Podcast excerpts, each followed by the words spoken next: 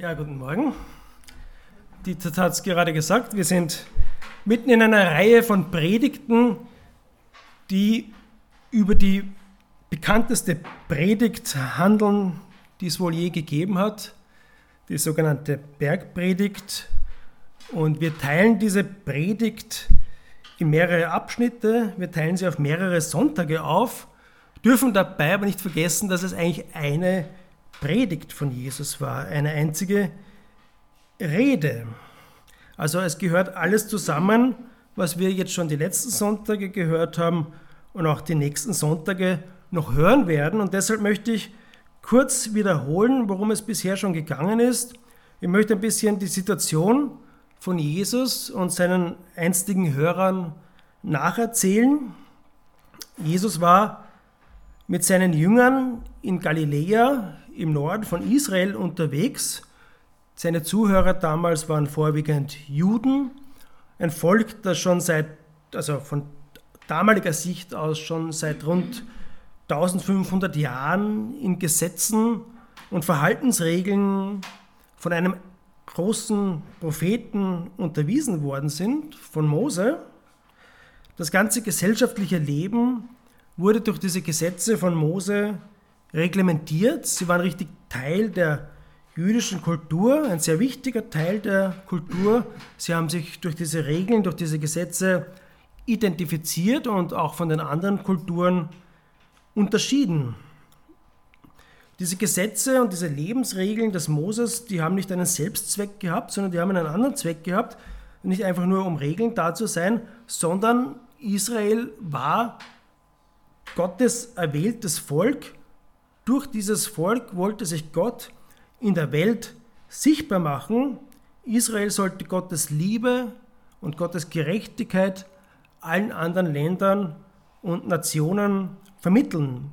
Man kann sagen, Israel hat, einen Auftrag für die Welt gehabt. Wir sagen als Zuger, wir haben einen Auftrag für die Stadt. Wir wollen Gemeinde für die Stadt sein.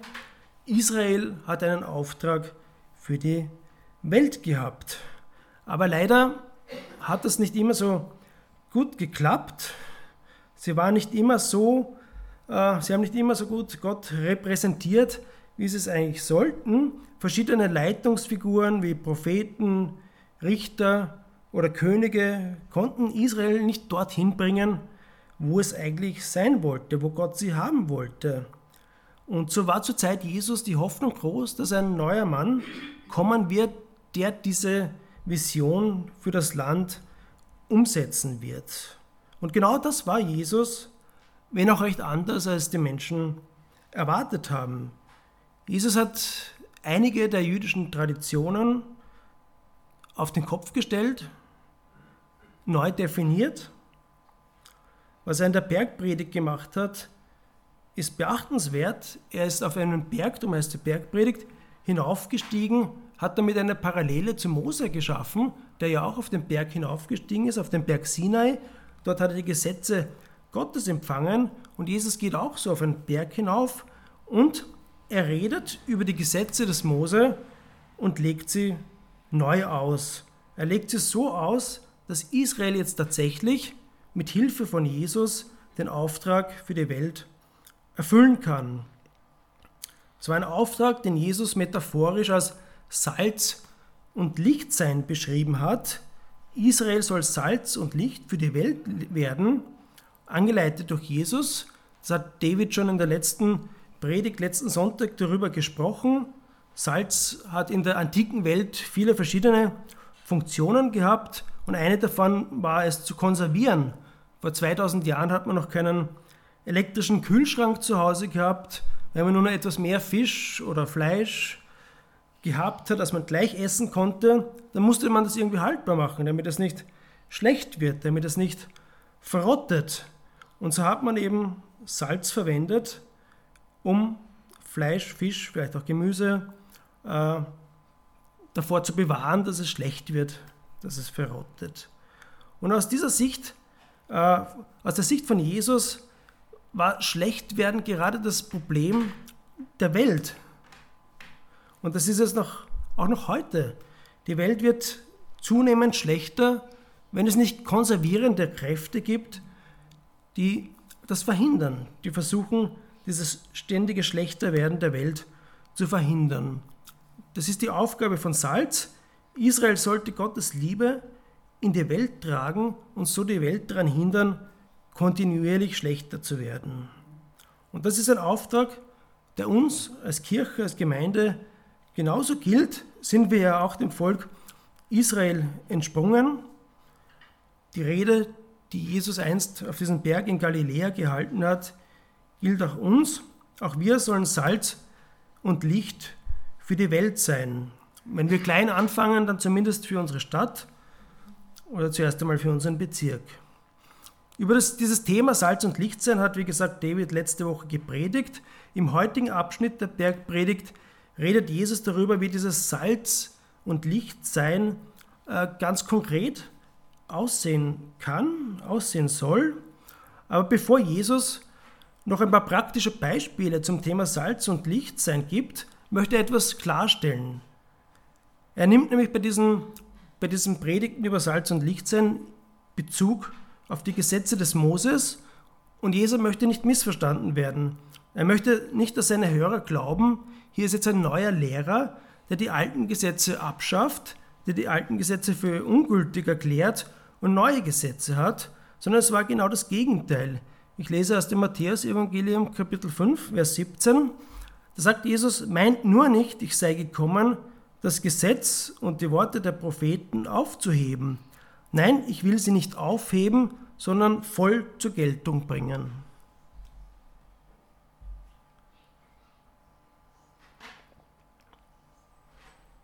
Jesus sagt somit indirekt, um Salz und Licht zu sein, können die Gesetze nicht aufgehoben werden. Es kann nicht sein, dass man jetzt morden darf. Es kann nicht sein, dass man jetzt lügen kann. Dass man jetzt frei stehlen kann. Nein, das Gegenteil ist der Fall. Die Gesetze müssen auf eine Art und Weise zur Geltung kommen, wie sie es bisher noch nie in Israel waren. Das war der Auftrag, den Jesus für sein Volk gehabt hat. Jesus wollte sie dorthin bringen, dass sie dass Gottes Volk in der Welt leuchtet, dass die guten Gebote hervorleuchten, Licht sind und ebenso auch Salz sind, dass die Welt daran hindert, schlechter zu werden. Und genau dorthin möchte auch Jesus uns als Gemeinde bringen. Jesus hat den Weg geebnet, dass auch wir diesen Weg gehen können. Jesus ist den Weg vorausgegangen und wir können ihm darin folgen. Und dabei geht es nicht um Gesetzlichkeit, es geht nicht um das reine Einhalten von Regeln und Geboten. Der englische Theologe N.T. Wright hat treffend geschrieben, die Bergpredigt handelt nicht bloß darüber, wie man sich verhalten soll. Es geht darum, den lebenden Gott im liebenden und sterbenden Jesus zu entdecken und zu lernen, diese Liebe in der Welt zu reflektieren. Einer Welt, die diese Liebe so dringend braucht.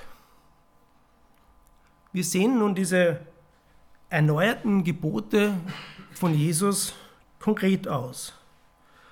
Zuerst einmal greift Jesus das Gebot auf, du sollst nicht morden. Und Jesus wiederholt dieses Gebot nicht nur, sondern er zeigt einen Weg auf, um Gewaltspiralen zu durchbrechen. Von der antiken Welt bis heute hat sich nicht viel geändert, was das Entstehen von Gewalt anbelangt. Wir sehen es fast täglich in den Medien.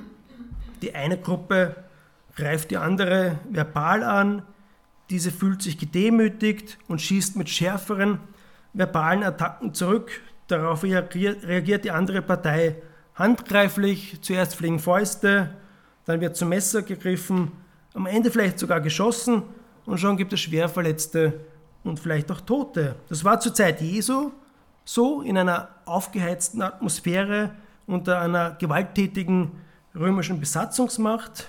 Und wir sehen es auch heute bei den ganzen Demonstrationen und Protesten in den USA, Frankreich oder Weißrussland. Wir sollen, wie sollen nun die, die Hörer der Bergpredigt dem entgegenwirken? Wie kann man Salz und Licht sein? Eine Frage, die uns als Gemeinde genauso gilt. Ja? Wie können wir dem Ausbruch von Gewalt in unserem Umfeld entgegenwirken? Ich lese, was Jesus dazu sagt. Das ist jetzt auch alles aus dem fünften Kapitel vom Matthäus-Evangelium, die Verse 21 bis 24. Da sagt Jesus, wie, wie ihr wisst, wurde unseren Vorfahren gesagt, du sollst nicht töten. Wer aber einen Mord begeht, muss vor ein Gericht gestellt werden. Doch ich sage euch, schon wer seinen Mitmenschen zornig ist, gehört vor Gericht. Wer zu ihm sagt, du Schwachkopf, der gehört vor den Hohen Rat, und wer ihn verflucht, der verdient es, ins Feuer der Hölle geworfen zu werden. Wenn du also deine Opfergabe zum Altar bringst und dir fällt dort ein, dass jemand dir etwas vorzuwerfen hat, dann lass dein Opfer am Altar zurück, geh zu deinen Mitmenschen und versöhne dich mit ihm. Erst danach bring Gott dein Opfer dar. Mit anderen Worten sagt Jesus hier in diesem Abschnitt, das Üble beginnt schon ganz klein. Es beginnt als kleiner böser Gedanke in uns, der sich dann entfaltet und zu einem ausgesprochenen Schimpfwort wird und so weiter.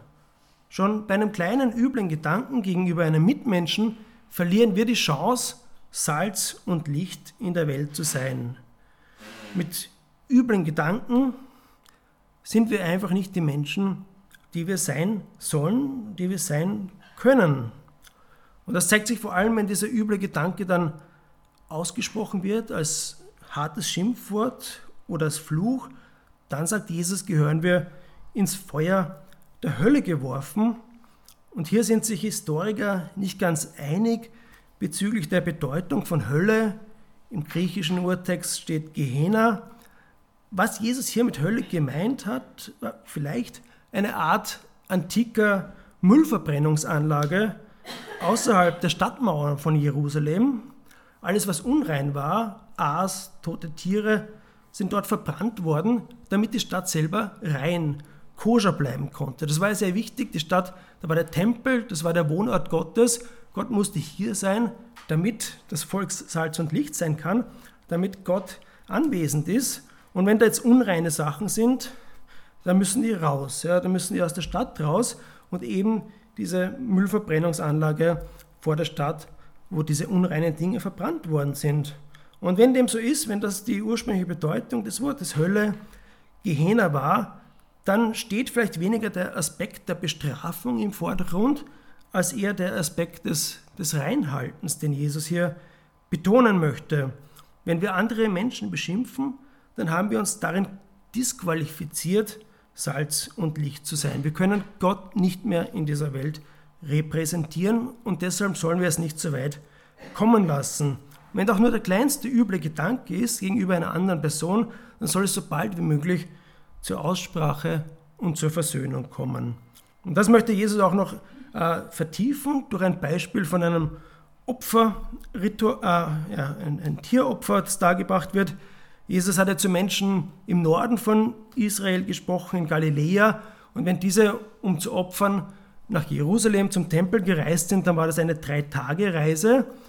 Und nun sagt Jesus, wenn jemand merkt beim Opfern, ja, also in Jerusalem, beim Tempel, da stimmt irgendwas nicht, ja, er spricht ja zu den Leuten im Norden, dann würde das ja praktisch bedeuten, er muss das Opfertier da irgendwo anbinden beim Tempel, vielleicht noch eine Schüssel Wasser hinstellen, dann drei Tage zurück in den Norden, sich dort versöhnen und dann wieder drei Tage zurück. Also insgesamt eine Woche unterwegs sein. Wahrscheinlich würde das Opfertier da nicht mehr lebend vorfinden. Also Jesus verwendet hier ein Stilmittel, ein Stilmittel der Übertreibung, um etwas gezielt auf den Punkt zu bringen. Um Salz und Licht sein zu können, muss jeder kleine üble Gedanke gegen einen Mitmenschen an der Wurzel gepackt und herausgerissen werden. Und wenn es schon eine schlechte Beziehung gibt, dann ist absolut keine Zeit zu verlieren. Dann ist sofort zu diesen Menschen zu gehen und um Aussprache zu bitten und um Versöhnung. Sonst klappt es einfach nicht mit dem Salz und Lichtsein. Und das klingt theoretisch vielleicht recht gut, aber der eine oder andere mag denken, ja, aber wie geht das im wirklichen Leben? Wie können Menschen tatsächlich so leben? Wie können Menschen wirklich den Weg der Gewalt völlig umgehen? Und dazu kann man nur sagen, es ist sicher nicht leicht, aber es ist nicht unmöglich. Jesus selbst ist diesen Weg vorausgegangen. Jesus äh, hat die Gewalt hat auf die Gewalt, die ihm widerfahren ist, nicht selber mit Gewalt reagiert. Er hat sich wie ein Lamm schlachten lassen, ohne Gegenwehr. Und als Nachfolger Jesu, als Menschen, die von Jesus mit dem Heiligen Geist getauft worden sind, können wir auch diesen Weg gehen. Wir sind dazu ausgestattet. Durch Jesus widerstandslosen Tod ist Versöhnung möglich gemacht worden.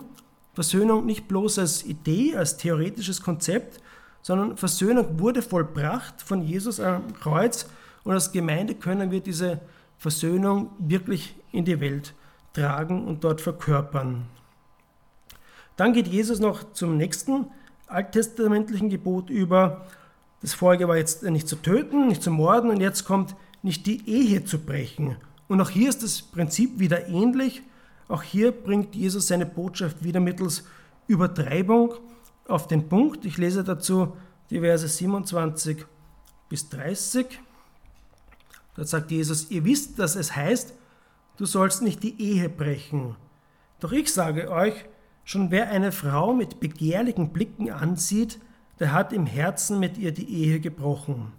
Wenn dich also dein rechtes Auge zur Sünde verführt, dann reiß es heraus und wirf es weg. Besser du verlierst eines deiner Glieder, als dass du unversehrt in die Hölle geworfen wirst. Und wenn dich deine rechte Hand zum Bösen verführt, so hack sie ab und wirf sie weg. Es ist besser, verstümmelt zu sein, als unversehrt in die Hölle zu kommen.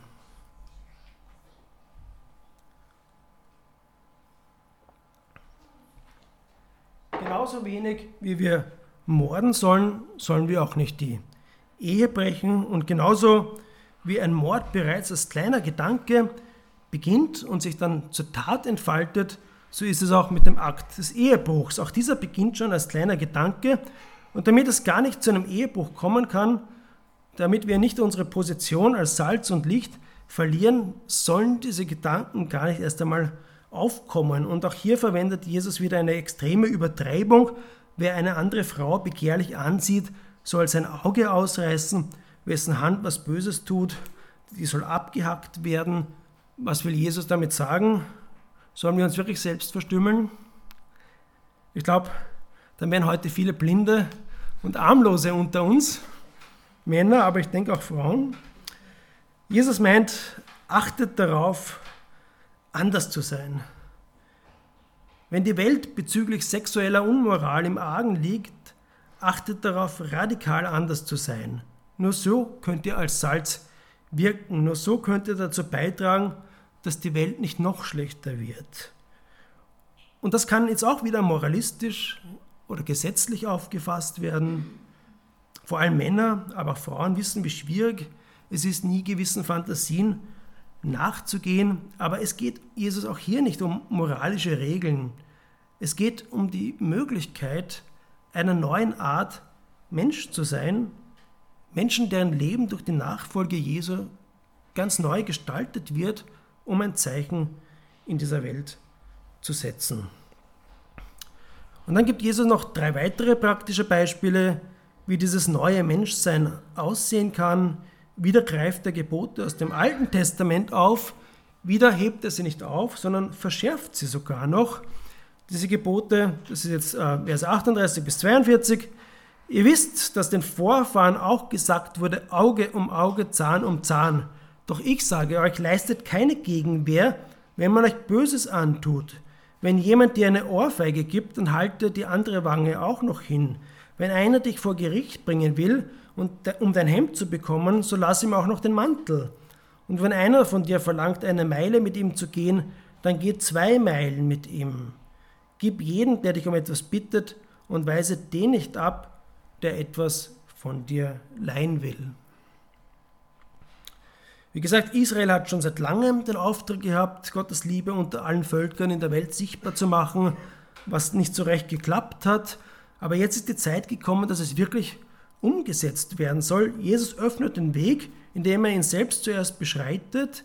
In einer Welt mit viel Ungerechtigkeit und Ruhe predigt Jesus den Anbruch einer neuen Ordnung. Die Herrscher der Welt sind skrupellos und korrupt, doch mit Jesus beginnt ein neues Reich, ein himmlisches Reich, das schon jetzt in die Welt hineinwirkt. Und wie soll die Botschaft dieses Reiches aussehen? Unter anderem durch eine neue Art von Gerechtigkeit. Eine heilende, eine wiederherstellende Gerechtigkeit. Die alte Gerechtigkeit nach dem Motto Auge um Auge, Zahn um Zahn, die hat nur die Funktion gehabt, um das Schlimmste zu vermeiden. Es war Vergeltung eher auf niedrigem Level. Allerdings konnten dadurch einigermaßen gut Aufstände und Selbstjustiz im Damm gehalten werden.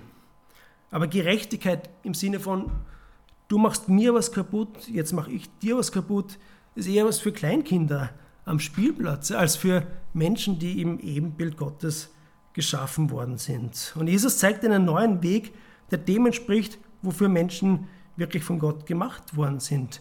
Wenn dich jemand auf die rechte Wange schlägt, wie es steht, dann halt ihm auch die linke Wange hin. Schlag nicht zurück, sonst wirst du nur in die Gewaltspirale hineingezogen. Ein Schlag auf die rechte Wange geschah vermutlich mit dem Handrücken. Es war eher die Art, wie ein Sklave Kinder, vielleicht auch Frauen geschlagen wurde. Es war eher eine herablassende Art zu schlagen, nicht die Art, wie ein Mann den anderen auf gleicher Augenhöhe schlagt. Und wenn Jesus sagt, ihr sollt die linke Wange hinhalten, dann ist das nicht bloß eine Aufforderung, nochmal zuzuschlagen, sondern schlag richtig zu. Schlag mich auf gleicher Augenhöhe, nicht wie ein Mann. Ah, wie ein, wie, nicht wie ein Kind, wie ein Mann. Ja. Jesus setzt also neue Maßstäbe für Vergeltung, so auch in diesem Beispiel vom Gericht. Wenn jemand ein Hemd fordert, dann gib ihm auch noch den Mantel. Viel mehr Kleidung haben die Menschen damals nicht gehabt. Also das würde bedeuten, so gut wie nackt im Gerichtsstall zu sehen, zu stehen und was wiederum die, die, die Habgier des Anklägers offenbart und diesen beschämt. Und zum Schluss fordert Jesus auch noch auf, eine Meile mehr mit jemandem zu gehen, der einen auffordert, eine Meile mit ihm zu gehen. Vermutlich spielt er hier auf das römische Recht an, die römischen Soldaten durften einen Israeliten beauftragen, etwas für ihn eine Meile zu tragen. Eine römische Meile, das waren eineinhalb Kilometer, aber eben nur eine Meile. Und Jesus sagt, geh noch eine zweite Meile mit ihm. Das wird diesen Soldaten erstens einmal sehr verwundern, dann auch ein bisschen unsicher machen, weil es könnte ihm auch äh, Probleme verursachen, mit, wenn sein Vorgesetzter darüber erfährt. Also es kommt hier ein bisschen raus, in Anbetracht all der Ungerechtigkeit in dieser Welt sollen die Hörer der Bergpredigt und auch wir fast schon auf provokative Art und Weise anders sein. Wir sollen Zeichen der radikalen Andersartigkeit setzen. Gott ist großzügig, Gott ist liebevoll und wir sollen das auch sein. Wir sollen auch großzügig und liebevoll sein, auf, wie gesagt, fast schon provokative Art und Weise. Wir können nicht alles eins zu eins umsetzen. Wir haben heute keine römischen Soldaten und nicht mehr diese Rechtssituation. Aber wir sind aufgefordert, kreativ zu sein. Mit offenen Augen sollen wir schauen, wo Menschsein im Sinne von, guter, von Gottes guter Schöpfung auf der Strecke bleibt. Da kann es im Alltag viele Situationen geben. Das kann im Supermarkt ums Eck sein, wo die Kassiererin robotermäßig einen Kunden nach dem anderen abfertigt. Vielleicht macht sie manchmal einen Fehler, vielleicht gibt sie dir einmal 50 Cent zu viel Wechselgeld. Schlecht, aber leider recht gängig in unserer Welt wäre es nichts zu sagen und sich die 50 Cent einzustecken. Ein bisschen besser und dem Prinzip Auge um Auge entsprechend wäre es dann, die 50 Cent auch wieder zurückzugeben. Das wäre schon ein Zeichen. Aber wenn Jesus heute bei uns wäre, hätte er vielleicht gesagt, nein, gib ihr nicht nur die 50 Cent zurück, gib ihr einen Euro zurück. Ja? Leg noch 50 Cent drauf, extra drauf, weil in der Vergangenheit hat sie vielleicht schon so oft äh, die 50 Cent nicht zurückbekommen. Und es hat schon so viel Ungerechtigkeit gegeben. Wir sind dazu da, um Gerechtigkeit und Gottes Liebe in die Welt zu bringen, als Ausgleich für das Schlechte, das schon geschehen ist in der Vergangenheit und als Vorgeschmack für das Gute, das einmal kommen wird. Und zum Schluss möchte ich noch einmal das Zitat von N.T. Wright wiederholen, einfach ein bisschen zum Nachdenken und darüber reflektieren. Er sagt, die Bergpredigt handelt nicht bloß darüber, wie man sich verhalten soll, es geht darum, den lebenden Gott im Liebenden und sterbenden Jesus zu entdecken und zu lernen, diese Liebe in der Welt zu reflektieren. Einer Welt, die diese Liebe so dringend braucht. Amen.